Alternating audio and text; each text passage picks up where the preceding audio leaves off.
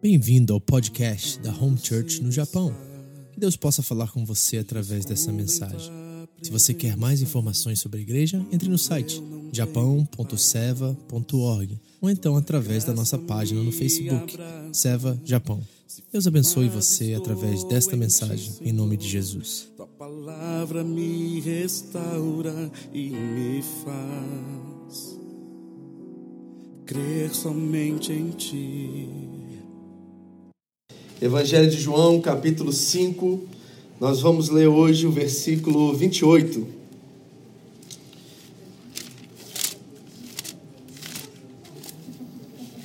Eu estou tentando muito sair desse capítulo. Mas está difícil. Digo para vocês que está muito difícil sair desse capítulo, porque como eu tenho preparado é, nessas últimas semanas, né, a gente está trabalhando esse evangelho, versículo por versículo, estamos estudando, estamos trazendo princípios né, que têm a ver com isso. E as últimas duas semanas foram muito importantes para mim porque eu estou fundamentando aquilo que nós vamos conversar. Porque a conversa hoje ela é intensa, tá? Ela tem um caráter mais de estudo e de doutrina, né? Seria um culto, se nós fizéssemos um culto doutrinário, talvez seria esse culto. Por quê? Porque o capítulo 5 de João, ele é um capítulo, na segunda parte, profundamente teológico. O evangelho de João por si próprio é mais prático, né? Nós podemos entrar, é, por exemplo, João apresenta sete milagres específicos e ele chama esses milagres de sinais. Ele está apontando para Cristo como o verdadeiro Messias, como Filho de Deus, como Cristo sobrenatural. E nós precisamos ver Jesus assim. Ele quer que nós vejamos a Cristo como ele verdadeiramente é. Mas nós, quando nós chegamos aqui no capítulo 5, a conversa de Jesus com esses religiosos, porque o papo aqui é com gente religiosa, com fariseu, é, ele torna o papo é, completamente assim, teológico, no sentido de que Jesus quer que eles, na sua consciência, avaliam as suas próprias escrituras e aquilo que Moisés os ensinou, para que através daquilo que Moisés os ensinou, eles possam ver a Cristo. Eu não sei se você reparou aqui no finalzinho do capítulo 5 de João, ele começa a dizer assim: Ei, se vocês conhecessem as escrituras de vocês, vocês viriam que Moisés escreveu a meu respeito. Tudo que Moisés escreveu foi a meu respeito. E nós, como cristãos, hoje em dia, nós precisamos ler as escrituras, principalmente o Antigo Testamento, pelo filtro de Jesus. Jesus é o filtro, a chave de interpretação de todo o Antigo Testamento. Tudo que acontece lá agora, nós colocamos Jesus na frente e vemos os símbolos, os tipos, as sombras, como se fossem Cristo cumprindo cada uma dessas coisas. Isso é fundamental. Mas o capítulo 5 ele é profundamente teológico e por isso nós precisamos mastigar ele um pouquinho mais, precisamos trabalhar ele um pouquinho mais. E as últimas duas semanas nós temos falado sobre duas coisas principais. A primeira é a vida eterna, o que isso significa. Jesus disse aqui no versículo 24, vamos comigo lá rapidinho, vamos ler isso de novo? Só um minutinho. No 24 ele diz assim: Em verdade, em verdade vos digo, eu, eu asseguro, né, outras palavras, outra tradução, que quem ouve a minha palavra e crer naquele que me enviou, tem a vida eterna e não estará em condenação, mas já passou da morte para a vida. Então nós estamos vendo, eu estou construindo um chão aqui para conversar o que nós vamos conversar hoje, que a vida eterna não é uma realidade após a morte. Não é quando nós morremos que nós experimentamos a vida eterna. O próprio João disse no capítulo 17 de que a vida eterna é esta, que conheçam a ti como o único e verdadeiro Deus e a, a quem e a Jesus a quem enviastes, a, a quem Deus enviou, que é Cristo. Então a vida eterna já é uma realidade para nós. E quando nós temos essa segurança em nosso coração, o medo vai embora. Nós falamos em 1 João capítulo 4 semana passada e dizemos que quando o verdadeiro amor entra em nosso coração, ele lança fora o quê? Todo medo. Porque o texto mesmo diz que o medo supõe castigo. Ou seja, se estamos ainda com medo, seja de, do que lá for, é porque nós ainda estamos sobre condenação, ainda sentimos o peso da culpa pelos nossos pecados, os nossos erros. Mas o fato é que quando nós aceitamos a Cristo como nosso Salvador, Ele é suficiente, é verdade que Ele nos cobre com seu sangue e nós somos perdoados de nossos pecados. A culpa vai embora, queridos. Nós não vivemos num estado de, de peso, de culpa, de andar pisando, pisando em ovos na nossa caminhada de fé. Não, nós estamos verdadeiramente livres. Não é isso que o texto também diz em João? João é extraordinário, né? Olha quanta coisa, quanto conteúdo nós temos aqui. Em João capítulo 8 ele disse: Se o Filho de Deus vos libertar, o que acontece? Verdadeiramente sereis livres. E aí em Gálatas capítulo 5, Paulo diz assim: E para essa liberdade que Cristo vos libertou. Então nós não andamos com medo de nada. seja perigos do dia a dia, né? seja a morte, seja a enfermidade, nós já passamos da morte para a vida. É um fato realizado em nós hoje. E nós precisamos ter, ter muita convicção disso. Porque o mal nos aflige todo dia, não é verdade? Rumores de guerra, situações ruins no trabalho, medo de perder o emprego e ficar né, sem as coisas básicas da vida, enfermidades que assolam nossa casa, nossas famílias. Tanta coisa ruim acontecendo no mundo de hoje, né? Essa política aí que nós estamos vendo que está cada dia pior.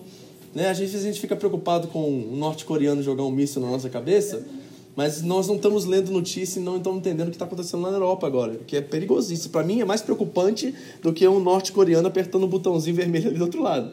Essa questão da Inglaterra com a Rússia, esses espiões aí, eu não sei se você está a par disso, é preocupante esse negócio. Pode causar um problema muito sério, né, politicamente falando lá, que pode gerar uma guerra. Então nós precisamos estar atentos a essas coisas, não com medo, mas discernindo os tempos para que nós possamos remir isso, possamos aprender através disso. Um bom cristão é aquele que tem a Bíblia numa mão e o jornal na outra. Porque nós precisamos discernir isso. Nossos filhos, às vezes, ouvem sobre isso na rua, na escola, na televisão, na mídia, e eles estão, às vezes, ficam com medo dessas coisas. E nós temos que ter uma palavra de esperança para eles, de confiança para eles. É muito importante nós estarmos ligados. E o que eu encontro hoje em dia, infelizmente, falamos um pouquinho sobre semana passada, é uma igreja dispersa. É uma igreja diferente, as coisas da vida, do mundo, da fé. E nós precisamos voltar e concentrar mais e saber que a, a vida faz sentido para nós. É importante isso que nós estamos conversando. E nós precisamos analisar isso, ver como é isso, isso se aplica no nosso casamento, se aplica nas nossas relações de amizades e na igreja também. Isso é muito importante. Então eu construí para vocês é esse fato de que a vida eterna já é uma realidade, já é uma verdade para nós hoje. E o outro ponto é que nós já não há mais condenação.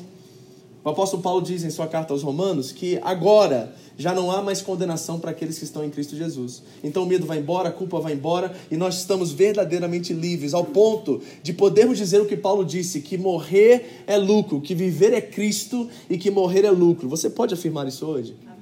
Você pode verdadeiramente afirmar isso hoje? Eu digo para vocês que por um bom tempo na minha caminhada de fé eu não podia. Eu morria de medo de morrer. Eu me converti num tempo muito difícil, quando eu estava nos Estados Unidos, quando os prédios caíram e tudo mais. Eu me converti dez dias depois daquilo. E para mim era uma situação meio, não era nem medo, era pânico. E era realmente abalava a minha fé essas coisas, porque eu não sabia do futuro. Eu tinha medo pela minha família, pelos meus filhos. Mas não é assim que nós vivemos a nossa caminhada de fé, se essa verdade está no, profundamente em nosso coração. Então, duas coisas antes da gente conversar o que a gente vai conversar hoje. Primeiro, já não há mais condenação sobre a sua vida. Diga graças a Deus. Graças a Deus. Você está livre, meu irmão. Tá? Jesus perdoou tudo. Você está em Cristo Jesus aqui? Amém? Então Jesus já te perdoou de tudo no seu passado. O sangue de Jesus tem poder para perdoar passado, presente e futuro. Até aquilo que você vai pecar amanhã ou hoje eu sair daqui, Jesus já perdoou. E se você crer nisso, ele diz assim: se você crer nisso, você já passou da morte para a vida. A vida eterna é uma realidade que pode ser experimentada para você agora. E no versículo 25 ele diz assim: E eu te afirmo e digo que a hora já chegou em que os mortos ouvirão a voz do Filho de Deus. Se nós estávamos mortos espiritualmente, indiferentes à vida e a Deus, Jesus nos dá uma palavra e nos abençoou semana passada com isso, dizendo que nós podemos, nós podemos ressuscitar dessa indiferença, dessa morte espiritual e vir enfrentar a vida, entender a vida e realmente ter algo significante para que possamos fazer sentido do nosso dia a dia. Levantar da cama amanhã e saber assim: olha, Deus me ama, eu tenho um propósito sobre essa terra, Deus ama minha família, ama meus irmãos e eu posso levantar e realmente fazer aquilo que Deus me chamou para fazer. Então, quando essas duas coisas estão profundamente enraizadas, nós podemos conversar o que nós vamos conversar hoje. Porque nós vamos conversar hoje sobre juízo e sobre inferno. Porque é exatamente isso que o texto vai apontar. E eu sei que falar sobre inferno hoje não está na moda. Certo? Falar sobre juízo hoje não está na moda. Né? Hoje a palavra mais é, famosa ou popular nas igrejas é a palavra graça. Né? Todo mundo quer falar sobre graça, sobre liberdade, mas ninguém quer falar sobre juízo, ninguém quer falar sobre inferno. Mas Jesus não deixou de falar nisso, e na verdade, quem mais falou sobre inferno nos evangelhos foi o próprio Jesus. Então nós vamos entender isso como doutrina cristã, nós vamos avaliar isso na nossa vida, e quem saiba, você possa sair daqui, dessa, sair dessa indiferença talvez espiritual que você vive. Eu lembro quando eu vi histórias do avivamento na Europa, e de um pregador chamado Charles Finley, que ele começava a pregação dele num auditório e a, equipe de, de evento dele, a equipe do que promovia o evento, eles alugavam outro lugar do outro lado da rua e deixava vazio. E aí o Charles Finley começava a pregar, e no meio da pregação ele dizia assim: Se enquanto eu prego, você sentir um calor subindo nos seus pés, eu quero que você corra para outro auditório porque Cristo está esperando você lá. Porque esse é o fogo do inferno queimando nos seus pés e te chamando para a vida. E a, a história conta do avivamento que aconteceu na Europa através desse homem, que as pessoas saíam correndo do auditório para outro lugar. Porque eles sentiam como se esquentando os pés diante daquela pregação e como aquilo inflamava o coração deles. É assim que nós temos que viver, por essa perspectiva. Jesus conta inúmeras parábolas sobre vigilância, sobre o ladrão vir à noite, quando nós menos esperamos. E às vezes, porque é confortável e até está na moda ser crente hoje em dia, nós esquecemos desse aspecto da fé, que tem juízo, que tem inferno, que tem condenação, que tem punição, que tem recompensa também. Mas nós esquecemos desse outro lado, que é sério para Deus, e Deus leva muito a sério isso, porque o conceito de justiça é muito importante para Ele. Então nós precisamos avaliar isso, pensar nisso, e é sobre isso que nós vamos conversar hoje. Eu espero que você esteja preparado aí. Olha para o lado do seu irmão e diz assim: se começar a esquentar. Tem a sala das crianças ali. Amém? Vamos lá, João 5. Vamos ler juntos.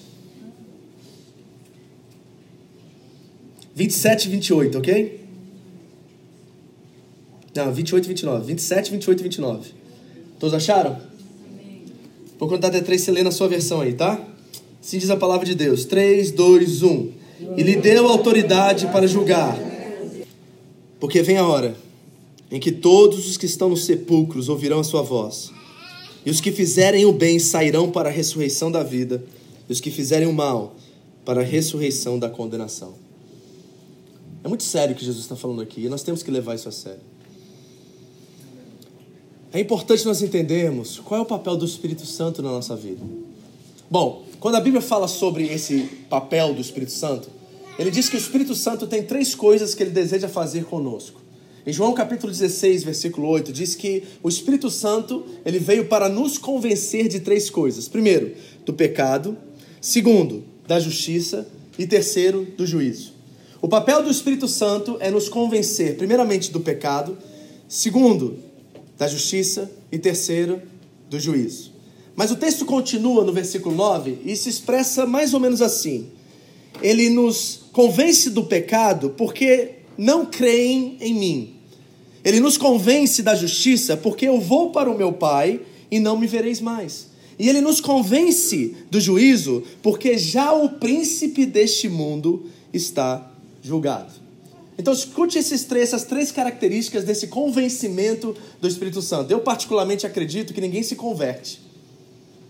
Isso é uma coisa minha, tá? Porque conversão tem a ver com prosetilismo. O que, que isso significa? É mudança de religião. Então a pessoa era católica romana, virou protestante. Ou era budista, agora virou crente. Nós temos essa ideia de que vir para a igreja é se converter. Mas o fato é que não é isso o papel do Espírito Santo. Não é nos mudar de religião. O papel do Espírito Santo é nos convencer de algo. E se você está em Cristo, você foi convencido pelo Espírito Santo.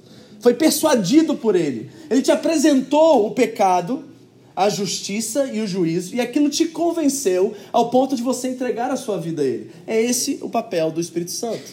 Agora, vamos ver o que essas três coisas significam. Primeira coisa, diz o texto que ele nos convencerá do pecado. Você leu aí, você, você pegou aí? Por quê? Porque não creram em mim. Então, qual é o pecado que nos impede de experimentar a eternidade ou a vida eterna? Eu digo para vocês, se chama incredulidade. Incredulidade não é um obstáculo. É algo que está na fé de todo mundo. Todo mundo passa por dúvidas. Aqui não tem alguém aqui que não tem dúvidas sobre a sua fé. Dúvida não é problema para Jesus. Jesus enfrentou Tomé, um cara que duvidou da sua ressurreição e teve compaixão e carinho, se apresentou diretamente a ele. Passou oito dias depois, foi ter um encontro diretamente com Tomé para lhe anunciar que ele verdadeiramente havia ressuscitado. Então, dúvida não é problema para Jesus, mas incredulidade é diferente. Diz lá que o Espírito Santo nos convence do pecado porque nós não cremos nele. Agora, o que isso significa para nós? Significa mais ou menos assim, ó, e você precisa ouvir isso claramente: que ninguém vai para o inferno porque bebeu. Ninguém vai para o inferno porque praticou a homossexualidade. Ninguém vai para o inferno porque é um heterossexual promíscuo. Ninguém vai para o inferno porque adulterou. Ninguém vai para o inferno porque parou de vir para a igreja. A questão do inferno não tem nada a ver com comportamento, porque os comportamentos são uma evidência daquilo que jaz no nosso coração. A Bíblia diz várias vezes sobre isso. Quando fala sobre mente, fala desse centro, desse lugar onde as decisões são tomadas. Diz assim o texto em Provérbios 4, 23. De tudo que se deve guardar, guarde o quê? É o centro das decisões, não é sentimento, biblicamente falando. É o lugar onde nós decidimos todas as coisas. Em Provérbios 23 diz assim: Assim como o homem pensa, assim ele é. Então, o que realmente nos leva à condenação e ao pecado não é os comportamentos ou as aparências, é a situação, é a condição do nosso coração. Eu digo isso para vocês sempre e vou repetir: que uma pessoa ela é não é mentirosa porque ela mente, ela mente porque ela é mentirosa. O que nós precisamos experimentar é um novo nascimento.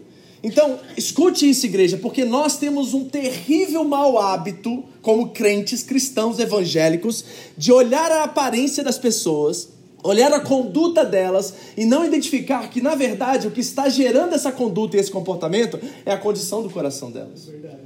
Nós queremos julgar e dizer assim, e aquele ali, olha só quanta tatuagem ele tem, olha quanto que ele bebe, olha como ele fuma, ou ele faz isso, ou ele faz aquilo, é gay, ou, ou sei lá o que for. A gente começa a botar rótulos nas pessoas e nós esquecemos que aquilo ali são simplesmente evidências de algo que jaz no coração delas.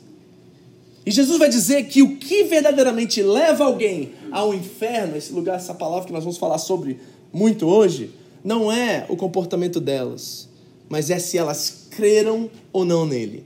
Porque uma pessoa que crê em Jesus, ela quer segui-lo como Senhor e Salvador.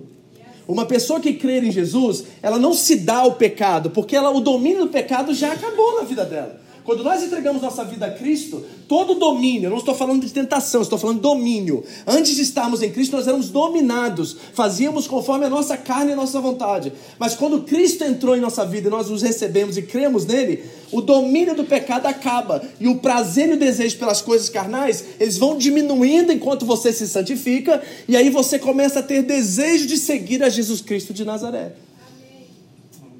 Então, o que leva alguém para o inferno é rebelar-se contra Deus. Eu disse para vocês uma vez, isso não é heresia, que não haverá um pecador no inferno, porque todos os pecadores foram perdoados na cruz do Calvário.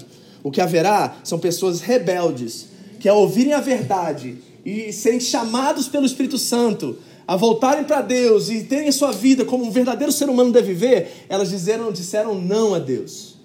O pecado contra o Espírito Santo, que Jesus diz, a blasfêmia contra o Espírito Santo, é resistir ao Espírito Santo por toda a sua vida até o dia que você morrer.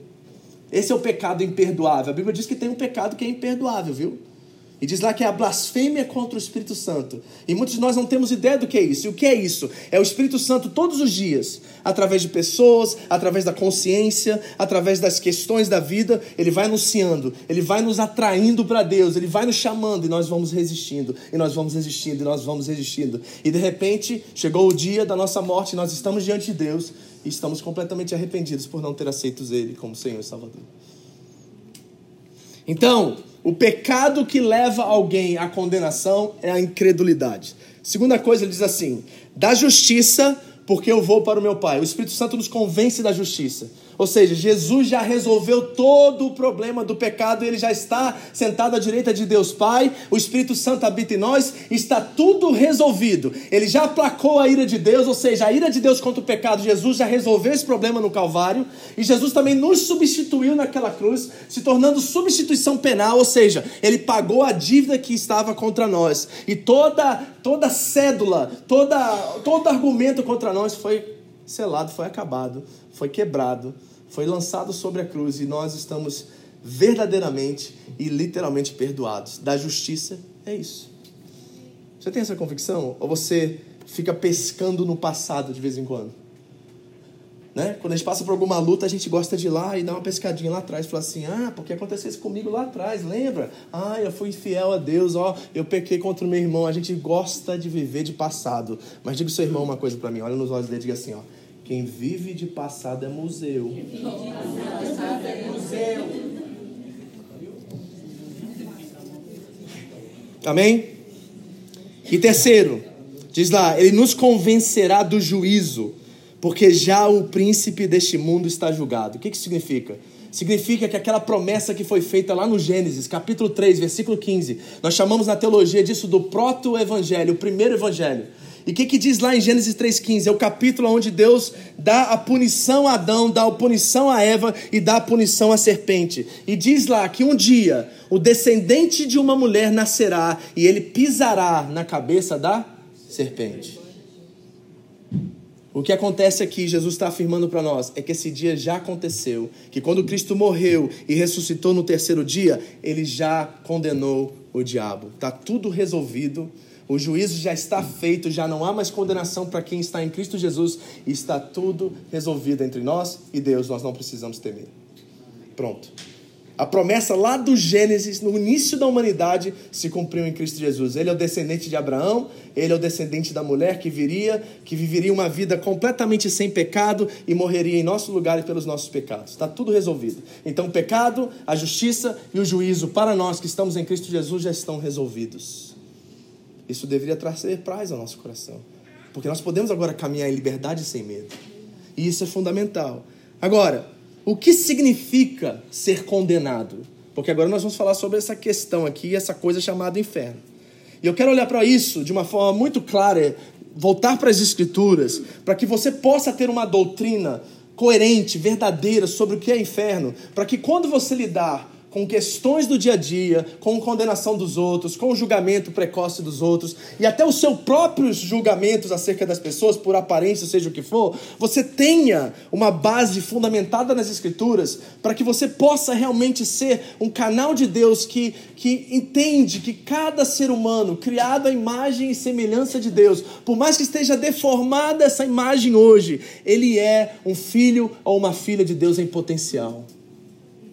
Nós temos que entender que cada pessoa que está do nosso lado, tanto parentes como amigos e colegas de trabalho, são filhos de Deus em potencial. E esse coração precisa estar vivo em nós. Essa misericórdia, essa compaixão, esse batismo de amor precisa estar presente em nossas vidas, porque senão não faz sentido a gente continuar vivendo assim. Como se nós estivéssemos salvos e garantido o nosso pedacinho no céu. Essa semana eu fiquei assim, indignado com uma postagem no Facebook, tem essas coisas, né? Às vezes a gente fica assim, vontade de postar umas coisas, mas não faz. A gente é, é crente maduro e a gente não faz essas coisas, não fica dando né, resposta pra gente que não anda com a gente, não conhece a gente.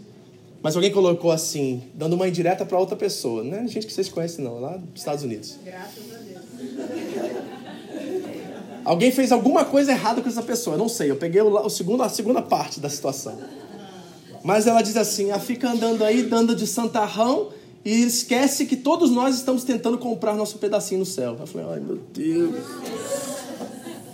Eu falei assim: meu Deus, e a pessoa está na igreja há 10 anos, 20 anos dentro da igreja e está ainda tentando comprar pedacinho no céu. Eu quero um lote lá, pastor, lá na esquina, lá com a minha família, com aquela casinha branca, a cerquinha, o cachorrinho. Entendeu? Desde quando o Evangelho diz que nós estamos tentando comprar ou adquirir algo ou fazer algo para alcançar a salvação? O Evangelho é o oposto disso. Cristo já fez tudo por nós. Nós não precisamos fazer nada. Não há nada que você faça que Deus te ame mais e não há nada que você faça de menos que Deus te ame menos. Está tudo resolvido. O que esse texto está nos apontando é a verdade que está tudo resolvido. Nós estamos em paz com Deus, Ele nos ama e nós, por amor agora, obramos. Por amor agora, nós nos entregamos. Por amor agora, nós nos sacrificamos. Mas não é para gerar ou conquistar ou ter alguma coisa, porque nós já temos tudo. Bendito é o Pai de nosso Senhor Jesus Cristo, que já nos abençoou com todas as sortes de bênçãos espirituais nas regiões celestiais em Cristo Jesus. Está tudo resolvido, meu irmão. Você não precisa de um pedacinho no céu. Amém? Você precisa de um pedacinho de Cristo porque só um pedacinho de Cristo é suficiente. Ele tem toda a suficiência que você pode viver em paz e tranquilo. Então, nós precisamos entender o que significa essas questões doutrinárias sobre o inferno. E eu quero falar sobre isso com vocês. Então, vamos à primeira coisa. O que a fé cristã ensina como doutrina sobre juízo e sobre o inferno? Primeiro ponto: que Jesus voltará um dia para julgar os vivos e os mortos. A primeira coisa que a doutrina cristã aponta é para a verdade e a realidade que Jesus está voltando. Amém? Maranata, diz o texto bíblico. Vem Jesus, nós queremos que ele venha. Nós estamos aguardando o dia que ele volte para colocar todas as coisas de volta no eixo, no lugar. E esse dia é claro, escrito nas Escrituras, que um dia Jesus voltará e ele julgará os vivos e os mortos. A questão é quando? E os debates teológicos por aí estão debatendo sobre vai ser ano que vem, vai ser daqui a 100 anos, vai ser na próxima era, já fez, já aconteceu. Ou que momento da história nós estamos esperando ou já aconteceu essa vinda de Cristo? Eu quero mostrar isso para vocês na Bíblia. 1 Coríntios capítulo 15, abra comigo. Quando isso vai acontecer, pastor? Quando que Jesus voltará para julgar os vivos e os mortos? Essa é a pergunta. E eu vou dar a resposta no texto. 1 Coríntios capítulo 15, versículos 51 e 52.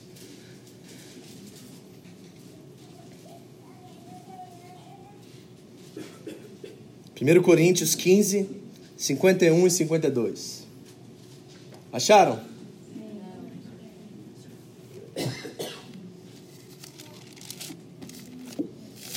Quando achar, fala amém aí. Tem alguém que está precisando aí esperar? Posso ler? Acompanhe a leitura comigo. Diz assim: Eis aqui vos digo um mistério. Na verdade, nem todos dormiremos, mas todos seremos transformados. No momento, quando? Num abrir e fechar de olhos, ante a última trombeta, porque a trombeta soará e os mortos ressuscitarão incorruptíveis e nós seremos transformados. Pastor, quando Jesus vai voltar? Diz o texto num piscar de olhos. E tem inúmeras parábolas de Jesus falando sobre ficarmos atentos, vigilantes, porque a qualquer hora. Lembra da parábola das virgens? À meia-noite o noivo voltou e elas não estavam preparadas, as imprudentes. Jesus conta um monte de parábola com esse mesmo tema. Vigiem, vigiem, pois não sabeis a hora. E o texto bíblico está dizendo para nós que num piscar de olhos, Jesus voltará. Nós não estamos esperando tribulação, não estamos esperando arrebatamento, nós podemos falar sobre isso outra época. Nós não estamos esperando essas coisas. Jesus pode aparecer a qualquer momento. A questão é como que nós estamos vivendo hoje. Porque é hoje que você tem, você sabe disso, né? Você não tem o amanhã e ontem já passou. E a questão é que nós vamos vivendo essa vida cristã oba-oba, porque é gostoso ser crente, é bom ser crente, todo mundo gosta de crente hoje em dia, mais ou menos, mas todo mundo gosta. Né? A gente está num ambiente seguro e a gente vai vivendo a nossa vida cristã no banho-maria, porque nós perdemos a noção de vigilância. Num piscar de olhos, ó, queridos, deixa eu dizer uma coisa para você. Eu estou aqui pregando, Jesus pode aparecer em 10 segundos. E se ele fizesse isso hoje aqui, em 10 segundos, você tem a garantia da sua salvação? Você está em Cristo Jesus, plenamente convicto disso? Eu sei que está passando na sua cabeça agora. Hum, você fez uma lista de pecados, ele fez. Você não pensou em um monte de coisa. Hum, se Jesus voltar, eu tenho que deixar isso, tenho que deixar aquilo, tenho que deixar aquilo. Você não entendeu o Evangelho. Se você pensou numa lista de pecados, eu digo para você, você precisa ler mais a palavra, você precisa conversar com pessoas mais maduras na fé, porque o fato é que se você fez essa lista, você não entendeu o evangelho, porque não é o que a gente faz, é o que ele fez. Se a sua convicção está em quem ele fez, ele irá de um agir sobrenatural transformar o seu coração para que você deixe os seus comportamentos que não condizem a vida dele. Não é uma coisa assim, eu vou me preparar. A gente tem essa coisa, a gente quer assim na igreja, né? Não, pastor, eu preciso estar mais preparado para servir na igreja. Eu preciso estar mais preparado para estar é, como parte do corpo, como membro. A gente quer se preparar para estar em Cristo. Só que Jesus aparecer hoje, meu irmão, já era. Você ficou preparando o quê? Porque não é nada que você prepara, é tudo que ele já preparou para você. É você receber e não você dar. E nós temos um evangelho muito pagão, na verdade. Não é um evangelho cristão, não é uma boa notícia, é uma péssima notícia, porque nós estamos anunciando às pessoas que elas têm que estar prontas e preparadas para que quando Cristo voltar elas vão para o céu. Não é isso que a Bíblia diz, a Bíblia nem fala sobre ir para o céu. A Bíblia fala sobre a nossa vocação, que agora nós estamos em Cristo, nós somos agentes de Deus no mundo para a transformação do cosmos. A terra está gemendo, esperando a revelação da glória dos filhos de Deus. É uma vocação, não é um escape para outro mundo ou para outra realidade. É uma verdade a qual nós podemos viver e experimentar agora. E não é sobre o que você faz, é sobre o que ele fez. Quem vai para o céu, amigo, não é gente comportada, é gente que está em Cristo. Você precisa estar em Cristo, porque todas essas coisinhas comportamentais, ele muda se você entregar sua vida a ele. Você vai perder o prazer por essas coisas. Eu te digo, não é sobre beber, fumar, não é nada disso, gente. A igreja se perdeu nos nossos dias. Não é o que você faz, é quem ele é em você. Porque quando ele for quem ele é em você, você muda. Você muda.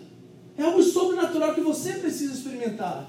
Não é uma coisa forçada, imposta por um monte de regras e doutrinas eclesiásticas de igreja. Não é nada disso. Então diz que lá num piscar de olhos, nós o veremos e seremos como ele é.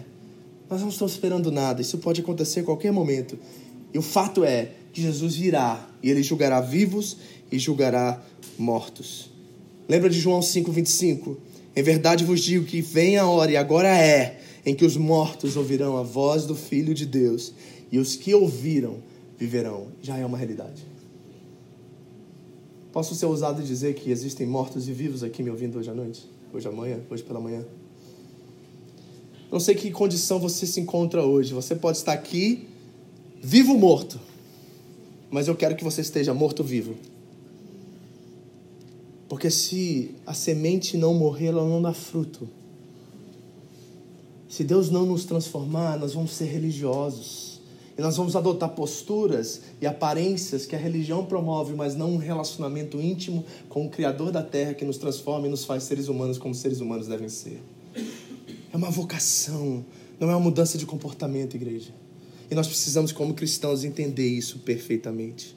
Segunda coisa, primeiro, Jesus voltará e jogará os mortos e os vivos. Segundo, que os que crerem terão a vida eterna e os que não creem terão a condenação eterna. É isso que nós chamamos de inferno, tá? A condenação eterna é aquilo que nós chamamos de inferno. Mas quer ver uma coisa muito interessante? A palavra inferno não está na Bíblia. Você sabia disso? Ela é traduzida para o português como inferno na sua Bíblia, porque existe um, assim, um significado, uma conotação moderna de que nós temos essa ideia de inferno. Eu tenho certeza que a sua ideia de inferno é um lago de fogo muito quente, a qual as pessoas estão lá derretendo. Porque você aprendeu isso com Dante. Século XIX, pinturas bonitas daquele século mostrando o inferno como um monte de gente dentro de um lago de fogo queimando. Só que nós não fazemos um estudo da época, entendemos que tipo de linguagem Jesus estava usando. Porque quando Jesus fala sobre inferno, ele não usa a palavra inferno. Ele usa duas palavras. No, no Antigo Testamento tem mais uma. No Novo Testamento é Hades e Guerrena. Hades, Hades, A-H-A-D-E-S, e Guerrena. E sabe o que é Guerrena, por exemplo? Era o lixo que ficava do lado de fora de Jerusalém, onde os pobres que não poderiam enterrar os seus corpos jogavam eles lá e eram queimados.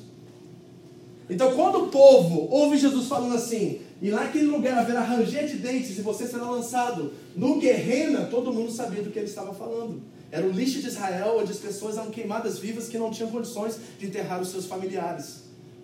Então o que, que Jesus está dizendo? Que o inferno vai ser fogo, vai ser isso, vai ser aquilo? Não, sabe por quê? Porque tem uma passagem que Jesus diz assim: será um fogo de, de um lago de fogo ardente, e no outro ele diz assim: será uma escuridão eterna. Pode as duas coisas existir?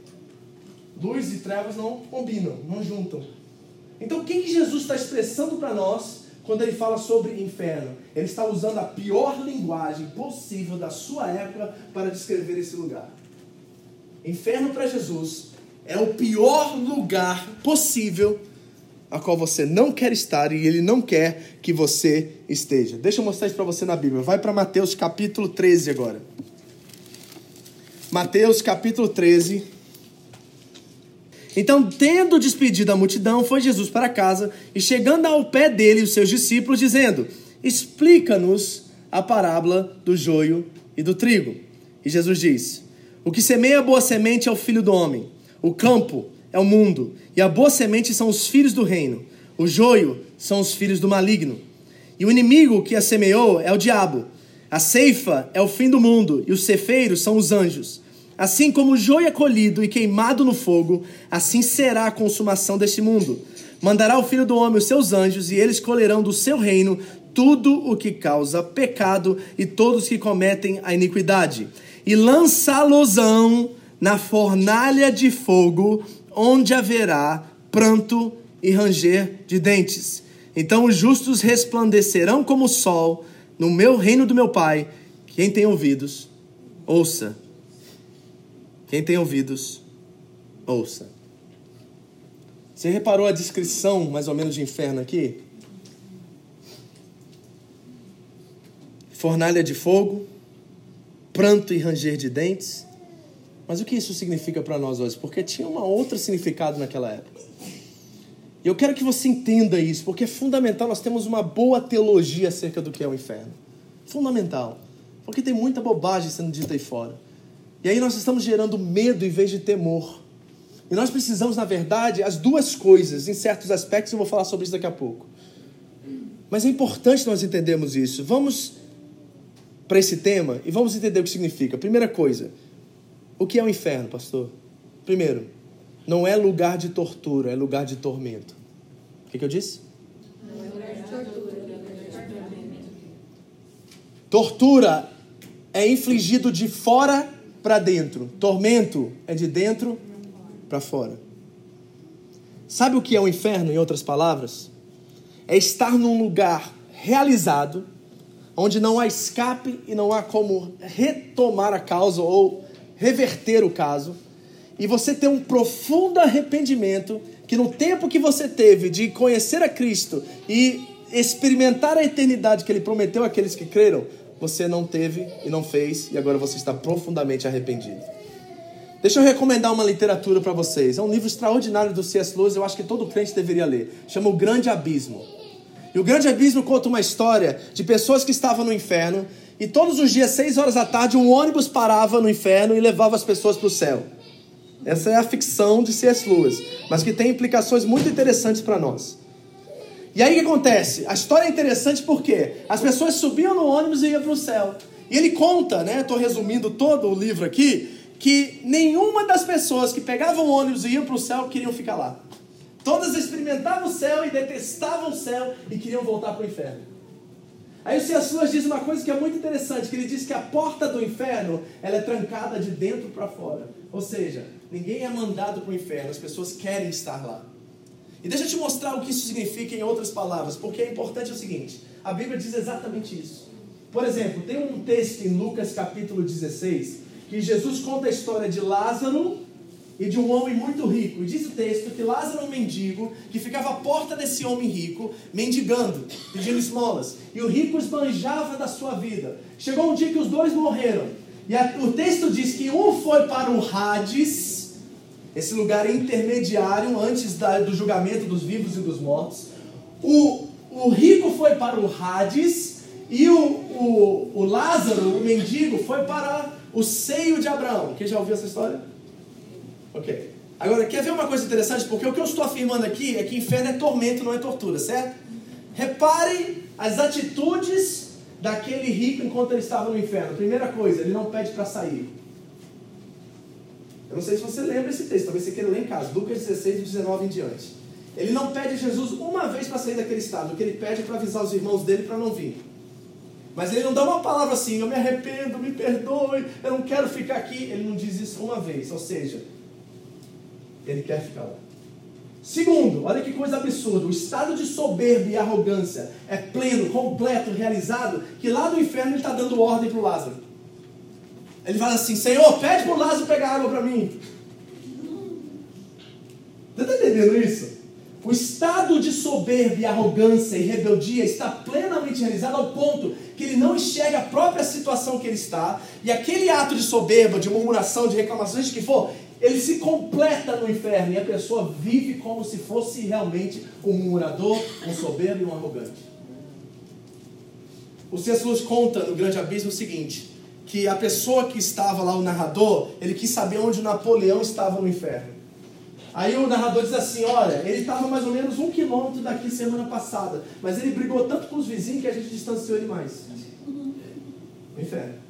Aí diz assim, dá, dá pra gente ir lá ver ele? Dá. Aí o, o, o, o, caráter principal, o personagem principal, ele vai até onde está Napoleão. Ele chega na porta da casa do Napoleão e olha pela janela. E sabe o que, que Napoleão está fazendo? Está rodando em círculos assim, falando com ele mesmo. Reclamando e murmurando e reclamando e murmurando 24 horas por dia. Sabe o que é isso? Tormento. Tormento. E é exatamente assim que a Bíblia descreve. Sabe o que o C.S. Lewis diz também? Que o inferno é um estado realizado de murmuração, de mesquinhez, seja qual é essa área da sua vida que você sabe que está em trevas, realizado e vivido por toda a eternidade sem graça, sem escape. Então, se você é soberbo, arrogante aqui, você vai ser soberbo e arrogante e realizado no inferno por toda a eternidade. Você está vendo que não é simplesmente um lugar físico, mas é um estado de ser? Ou seja, não é que a pessoa está no inferno, ela é o inferno. É assim que a Bíblia descreve esse lugar e nos diz isso porque ele quer, ela quer nos alertar. Mais um ponto aqui debaixo disso. O inferno não é para você. Amém. Mateus 25, 41 diz que este lugar chamado inferno, guerreira, rádio, seja o que for, ele foi preparado para o diabo e os seus anjos. Para quem que foi preparado o inferno? Não é para ser humano, não é para pessoas criadas criado à imagem e semelhança de Deus, é para demônio o inferno. Deus nunca quis, em todo o seu conhecimento, e todo o seu ser e todo o seu amor, que as pessoas fossem para o inferno. E deixa eu dizer uma coisa para você, crente, você me ouve com todo o coração e com sabedoria o que eu vou dizer agora, porque isso pode ser levado para o outro lado. Eu acredito profundamente, eu sei que é uma hipótese e não é realidade, mas eu quero que todo mundo que caminha debaixo de mim como líder espiritual de vocês tenham esse mesmo sentimento que eu tenho, porque eu acho isso ser bíblico, correto, e eu acho que é o mesmo coração de Deus e de Jesus. Todos nós, de um certo aspecto, temos que ser universalistas. Sabe o que significa? Tem que haver um desejo no coração de todos nós que todo mundo seja salvo. Gente, eu não sei se a gente vai ver, porque a Bíblia diz que nós iremos julgar junto com Cristo os vivos e os mortos e aqueles que estão em condenação. Mas sabe de uma coisa? Eu quero que Deus me poupe dessa cena. Porque ver pessoa que eu amo e ver pessoas que eu sei que eu tive a oportunidade de anunciar o Evangelho e não anunciei, eu acho que vai ser o terror dos terrores de saber que eles vão para esse estado de ser o resto da eternidade.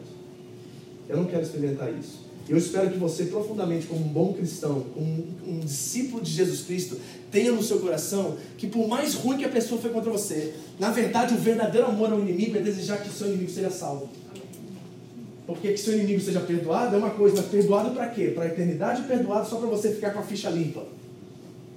Então, no nosso coração, nós temos que ter esse desejo que todos verdadeiramente sejam salvos. Eu quero que todos os meus amigos, que todas as pessoas que fizeram mal, que todos os meus inimigos, seja se, se tem ou não tem, eu quero verdadeiramente que todos sejam salvos. Isso é, isso é verdade, pastor? Lógico que não, a gente sabe que não é. Certo? Terceira coisa, eu fecho aqui. Sobre, primeiro, não é tortura, é tormento. Segundo, não é para você, é para diabo e demônio. E terceiro, um conceito de Deus que é amor e graça sem justiça é ilógico. Como eu disse para vocês, nós estamos vivendo num tempo agora que tudo é graça e amor, certo? Nós somos crente hippie. Paz e amor, que a gente quer paz e amor. Sem compromisso, sem sacrifício, sem entrega, eu não estou falando na questão de salvação, tá, gente? Estou falando na questão de vida cristã. Salvação é papel de Deus, é pela graça mediante a fé. Não tem nada que nós fazemos, não é pelas nossas obras. Está tudo resolvido na questão de salvação. Mas estou falando da nossa vida cristã. E uma vida cristã vivida por uma graça barata, sem compromisso, é ilógica. Porque um conceito de Deus que é amor e graça, mas não é justiça, não existe. Sabe por quê? Porque a Bíblia afirma claramente, eu quero que você ouça isso, que no céu haverá níveis de recompensa para quem está lá. E se existem níveis de recompensa para o céu, existem níveis de punições no inferno. Por quê? Porque Deus é justo. Pensa comigo. Hitler, Madre Teresa. Pensa nessas duas figuras. Está aqui o Hitler, estou usando a pior figura possível que a gente conhece. Hitler, aqui a figura do mal, né? É a figura da maldade, Hitler. E aqui está a figura da bondade. Alguém que se entrega e vai viver para os leprosos na Índia, uma mulher incrível, que tem um testemunho incrível, uma reputação. Bota Billy Graham, bota quem você quiser aqui, tá aqui. Se não existe inferno e justiça, o que eles fizeram não importa. Tá pegando? Você está entendendo que isso é muito importante. Se não existe céu, inferno, Deus, principalmente Deus, o conceito de Deus, se não existe Deus, tanto faz o que Hitler fez ou o que Madre Teresa fez, porque eles são pó e o pó vão voltar. Não haverá consequências dos seus atos. Muito bonitinho o senhor Hitler, né? Mata 6 milhões de judeus, entra numa caverna e se suicida. Bonitinho, maravilhoso. Se Deus não existe, acabou aí a história. Não haverá mais consequência dos seus atos. E da mesma forma, Madre Teresa vai para a Índia, se mata pelos leprosos e não há recompensa para ela, porque o que ela fez não importa, só ficou na história e nós vamos honrar ela e ver ela como uma grande mulher, mas não passa disso. Mas se Deus existe, existem níveis de recompensas no céu e existem níveis de recompensa, ou seja, de punição no inferno, porque Deus é justo. Deus é justo. A pergunta que fica para a gente finalizar é onde que eu me encaixo em tudo isso? Na cruz do Calvário, Jesus, de braços abertos por você, te chama e diz: Filho, está tudo consumado. Filha, eu resolvi a parada toda. Filho, vem. Não fique com medo aí do que vai acontecer após sua morte. Não vive pisando em ovos na sua fé cristã, como se você fosse pecar e eu não gostaria mais de você, e não te amaria mais, e não se salvasse mais. Filho, vem experimentar o que eu tenho para você. Eu tenho uma nova vida, eu tenho novas vestes. Eu quero retirar as velhas vestes que você tem e te dar vestes novas. Eu quero que você experimente a vida que está em mim, porque o Pai me concedeu a vida e eu quero compartilhar ela com você. Quando nós entendemos isso claramente, nós entendemos o que a cruz significa. E a cruz é a ponte que nos leva e nos tira do nosso inferno pessoal e nos leva a Cristo. A palavra de Deus diz que um justo morreu por todos os injustos para nos levar a Deus. O que Jesus fez para você, você não tem noção do alto preço, porque o que a Bíblia nos diz como conceito é o que Jesus experimentou naquela cruz foi a passagem ou a estadia de um pecador por toda a eternidade no inferno ele sentiu naquela cruz por você. Imagine o que esse pecador por toda a eternidade sente, essa tormenta, essa, essa situação, esse estado de ser. Jesus experimentou plenamente e completamente o preço de um pecador no inferno para que você jamais fosse para aquele lugar. O inferno não foi criado para você. A vida eterna que ele tem. Ele diz assim: que o ladrão vem matar, roubar e destruir, mas eu vim para que tenham vida e vida em abundância. Eu sei que você tem aprendido hoje, não sei o que estava na sua cabeça antes de você chegar aqui hoje, mas eu quero dizer para você que o que Ele tem para você é muito melhor. O que Ele tem para você é tão maravilhoso, queridos. Mas para que você experimente isso, você precisa ter uma consciência do que isso significa para você e o tamanho que esse preço foi pago. É importante a gente sair da nossa fé banho-maria, entendeu? E entrar num, num, lugar de urgência. Porque o que esse texto nos implica é que nós precisamos ser urgentes na nossa fé. Que nós temos que viver todos os dias como se fosse uma dádiva. E o segundo é como se Jesus estivesse voltando. Por que, que a igreja de Tessalonicenses, por exemplo, vai ler segunda Tessalonicenses, por exemplo. É uma carta escrita para uma igreja que estava tão certa que Jesus voltaria, que Paulo está dando conselhos a eles sobre quando esse tempo acontecerá, porque as pessoas daquela igreja estão vendendo suas propriedades, estão vendendo seus negócios, porque eles acreditam que Jesus vai voltar semana que vem. E sabe uma coisa? Talvez eles estavam incorretos quanto ao tempo, mas o princípio tem que estar vivo em nós. Nós temos que viver como se Jesus voltasse hoje. Nós temos que viver como se o inferno fosse uma coisa séria e uma realidade que está distante de nós, mas mais perto de nós do que nós pensamos. Porque se nós continuarmos a viver a nossa vida cristã, não estou falando de salvação, estou falando de vida cristã, no banho-maria, como se fosse ir para academia ou fazer qualquer outra coisa, mais uma tarefa da nossa experiência existencial, eu acredito que esse ônibus que vai para o céu vai passar e a gente não vai estar lá dentro. Porque nós não entendemos o preço que Cristo pagou por nós. E nós estamos vivendo uma vida cristã muito bonitinha, agradável, felizinha, né? Paz e amor, Jesus me ama, vai me dar tudo que eu quero.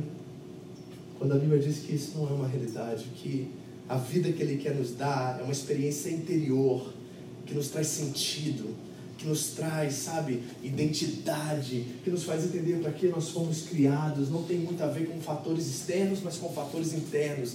E diz lá no texto em Efésios capítulo 3 que ele fará além do que pedimos ou do que pensamos, segundo o homem interior e segundo a força que opera através de nós. Sabe o que você precisa, crente? Não é mais coisas na sua vida. Não precisa de um trabalho melhor, ganhar mais, ter uma casa mais. Sabe? Não é isso. Você precisa saber quem você é o seu senso de identidade, o seu senso de valor. É isso que faz a gente acordar todo dia, não é zangueô, queridos. Não é um carro mais confortável. Você sabe, quando aqui já tiveram um carro novo? Foi lindo, maravilhoso. O primeiro mês, quando chegou a conta, não estava tão lindo, bonito e maravilhoso como antes. E a gente fica enjoado disso. Em um ano já está enjoado, já quer outra coisa. E a gente vai vivendo a vida a partir das circunstâncias e não a partir de quem verdadeiramente nós somos. A sua identidade está fincada, alicerçada na pessoa de Jesus Cristo. A sua salvação está na confiança de que Ele tem você em suas mãos e nada pode tirar. É isso que vale a pena a gente acordar todo dia de manhã e ouvir do nosso Pai amado: Eu te amo, filho. Vai, representa-me. Vai, seja a imagem e semelhança restaurada que eu sou em você. O texto da Bíblia diz que nós temos que viver de glória em glória, segundo a mesma imagem. Estamos sendo transformados pelo Espírito na mesma imagem. Isso é vocação, isso é sentido na vida, isso é propósito verdadeiro, isso é abraçar quem nós somos, na transformação que Cristo já fez em nós e viver a nossa vida, entendendo que nós não vivemos para nós mesmos, mas para aquele que morreu por nós e ressuscitou. Eu sinto profundamente no meu coração, nós vamos orar. Que há pessoas aqui que a vida está assim, ó Vida segundo o profeta Zeca Pagodinho, conhece? Deixa a vida me levar. A vida leva eu. E gente que é amado por Jesus, que reconhece Ele como Senhor e Salvador, mas a vida está assim, ó, monótona, sem graça, e mais um dia, mais um dia. Ah, domingo tem culto, né? Vamos para a igreja, sou crente. Ah, glória a Deus. Ah, tem célula hoje. Ah, vou para a célula, sou crente. Ah, glória a Deus, não faz sentido não tem entendimento, não tem ânimo, simplesmente você está vivendo no banho-maria. E talvez a verdade pelo qual você está vivendo no banho-maria é que você não tem temor e não tem tremor. Paulo diz assim aos Filipenses: Efetuai a vossa salvação com temor e com tremor. Sabe o que é tremor na Bíblia? A palavra phobos vem de fobia, né? Todo mundo conhece fobia aqui, né? Não tem fobia de alguma coisa aqui? Quem tem claustrofobia? Medo de lugar espaço pequeno. Fala uma phobos, né? Fogos. E sabe o que Fogos diz na verdade bíblica? Em muitos textos. Não fala sobre pânico, fala sobre maravilhamento. Maravilhamento. Você tem reverência? Hoje, na sua na presença de Deus, você tem consciência do que você está fazendo? Ou você está desligado, está batendo cartão espiritual, está virando mais um crente por aparência, mas aqui dentro, sabe, aqui ó, profundamente aqui na sua consciência, você não está ligado com o que essa presença significa para você. Todas as vezes que você entra no quarto secreto, todas as vezes que você entra aqui. Porque senão, meu irmão, você já está no inferno. É um inferno vida sem graça, não é? É um inferno vida sem propósito, não é? E talvez nós estamos nesse estado caminhando e a porta está trancada e a gente não enxerga que ela está trancada e a gente já está nesse estado. E ele somente será realizado quando nós morremos. E achamos que estamos salvos em Cristo Jesus. Quando a nossa vida perdeu totalmente a graça. A vida de Cristo não perde a graça. É uma aventura, querido, que todos os dias nos propõe a viver algo novo. Amém. Novidade de vida, novidade de vida, novidade de vida. Tem sempre alguma coisa para nos santificarmos, tem sempre um pecado que nós estamos lutando contra. É uma aventura imensa e tremenda e maravilhosa. E dá você o despertar de levantar todo dia e fazer acontecer. Feche os olhos, quero orar com você.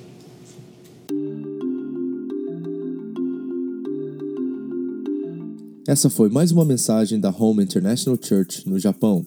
Para mais informações sobre a igreja, entre no site japão.seva.org ou na nossa página no Facebook, Seva Japão, ou através do iTunes Podcast Seva Japão Mensagens. Deus abençoe você e a sua família, em nome de Jesus.